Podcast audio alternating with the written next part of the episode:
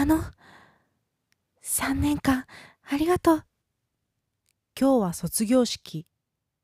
クラスメートの長野からいきなり声をかけられた。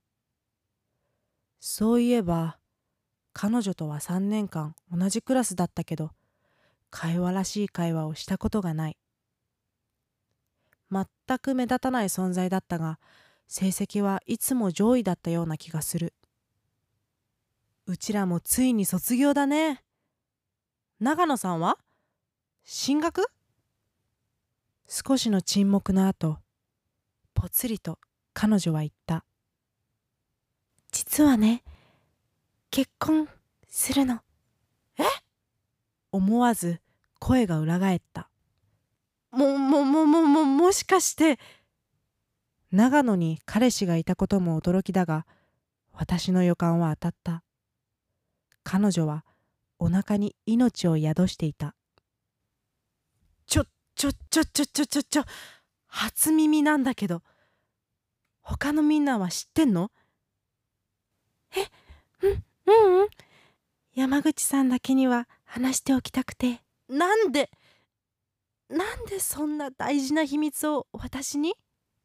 思わず声が大きくなるのを抑え、慌てて周りを確認した。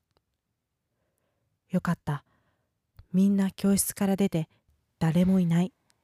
実はね、入学した時からずっと山口さんを見てたんだ。いや、変な意味じゃないよ。私と違って自分を持ってるっていうか、なんだか思ったことを隠さず言えるっていうか、私も山口さんみたいになりたいって、自分を変えなきゃって、勝手に目標にさせてもらってたんだ。意外だった。長野ってこんなに喋るんだ。だからね、卒業式の日に思い切って声をかけようと思って、これで私の最後の目標達成なんだか打ちのめされた。長野が憧れている本人の私といえば、学校が終わって適当にバイトして適当に遊んで大した目標もなくてとりあえず受かりそうな大学を受験して就職とか将来の夢とか全く考えてなくてそれに比べ長野は自分で一つずつ目標をクリアしていってたんだ。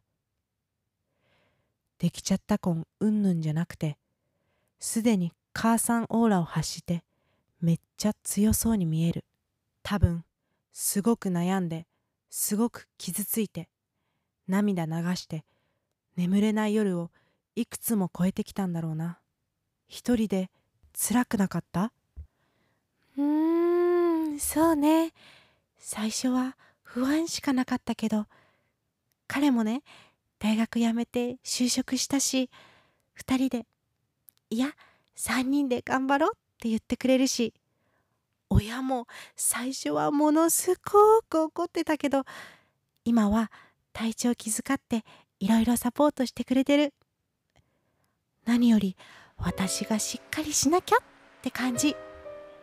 あ、彼が迎えに来たみたいだから行かなきゃ話してくれてありがとううんうん元気でね笑顔を作るのがやっとだった。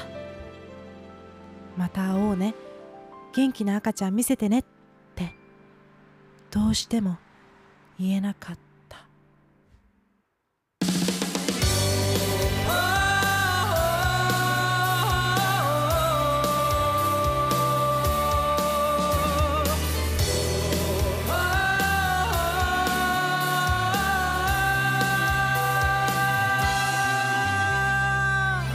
訳も分からずこぼれた涙はきっと知らない間に溜め込んでいたあれこれいつからか本当の自分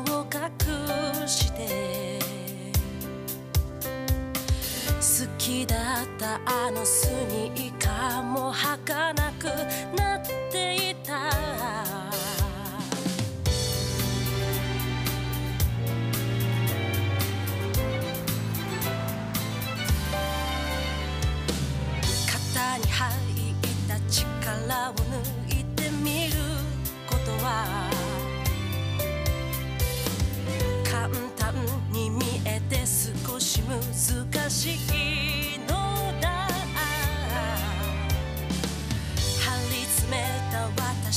She.